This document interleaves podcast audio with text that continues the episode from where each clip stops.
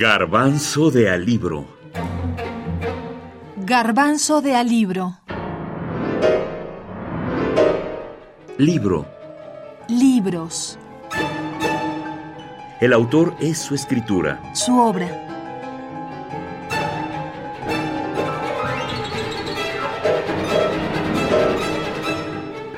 Los Pasos de López. Jorge Ibargüengoitia. La obra. Es difícil ponerse de acuerdo cuando se trata de decidir cuál es la mejor novela de Jorge Ibargüengoitia. Los Pasos de López es el homenaje, la visita de Ibargüengoitia al cura de Dolores, a Miguel Hidalgo. Es lo que tenía que decir sobre la independencia de México. Pone en voz de los personajes lo que estaba en el ambiente social de esa época. Primero expuso las causas del descontento, las desigualdades, las injusticias, la frustración de los criollos en todas las disciplinas, el mal gobierno, etc. Pero si en México la situación era mala, en España la cosa estaba mucho peor. El rey prisionero, el país ocupado por los franceses, la Junta de Cádiz no sabía lo que quería. ¿Está de acuerdo o no? Sí, estoy de acuerdo. Al oír esto presentó la solución. Unos amigos y yo hemos decidido acabar con este desorden. ¿Para qué obedecer a una audiencia que tiene que pedirle parecer a una junta que está del otro lado del mar? ¿No seremos capaces de gobernarnos nosotros mismos? Vamos a formar una junta en Cañada. La Junta de Cañada se va a llamar.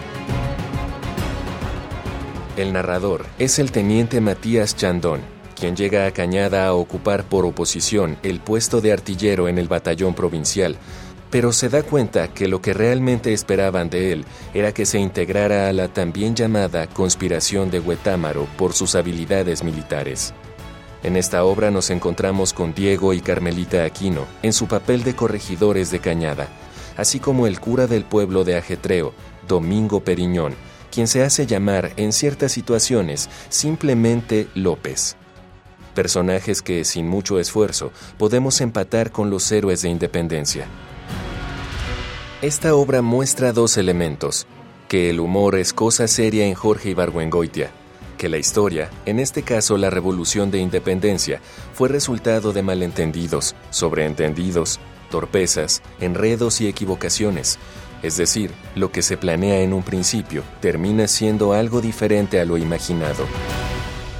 Es importante y considero que la lectura de las obras, las novelas, los cuentos de Jorge Ibargüengoitia hoy día siguen siendo una participación para los lectores y lectoras muy importante para poder conocer nuestro contexto también histórico en el cual nos hemos desarrollado. Hoy día el tema de la política, el tema eh, nacional, todo implica también una revisión de los libros, de, la historia de México. Eh, dentro de la literatura, la obra ibargüengoitiana tiene mucho peso, no solamente por su manera y estilo propio tan particular mm, de Ibargüengoitia, sino también porque hace un repaso sin tanta eh, algarabía alrededor del respeto a los temas nacionales. Y no quiero decir que es irrespetuoso, sino que simplemente bajo el sentido común, bajo la réplica de la risa y del reírse de sí mismo,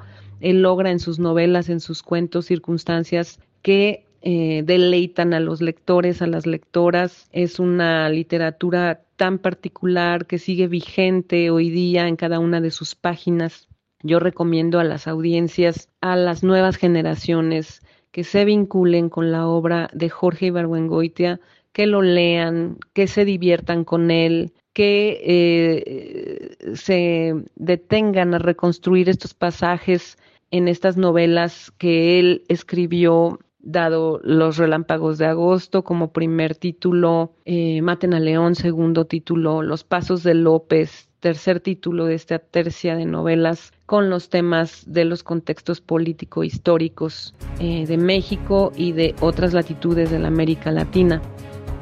Amaranta Caballero Prado, dibujante, poeta y ensayista.